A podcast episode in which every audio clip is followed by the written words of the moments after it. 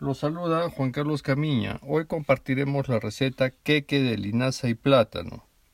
Ingredientes: media taza de semillas de linaza sin tostar, una taza de harina sin preparar, media taza de harina integral, un cuarto de cucharadita de polvo de hornear, una cucharadita de bicarbonato de sodio, media taza de aceite vegetal, media taza de azúcar, un huevo, una clara, una taza y media de plátano chancado con un tenedor, media taza de pecanas picadas, una pizca de sal.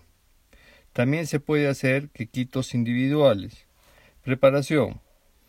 Engrasar un molde para queque y precalentar el horno a 180 grados. Moler las semillas de linaza y mezclar con los ingredientes secos. Combinar en un tazón aceite, azúcar, huevo, clara y plátanos.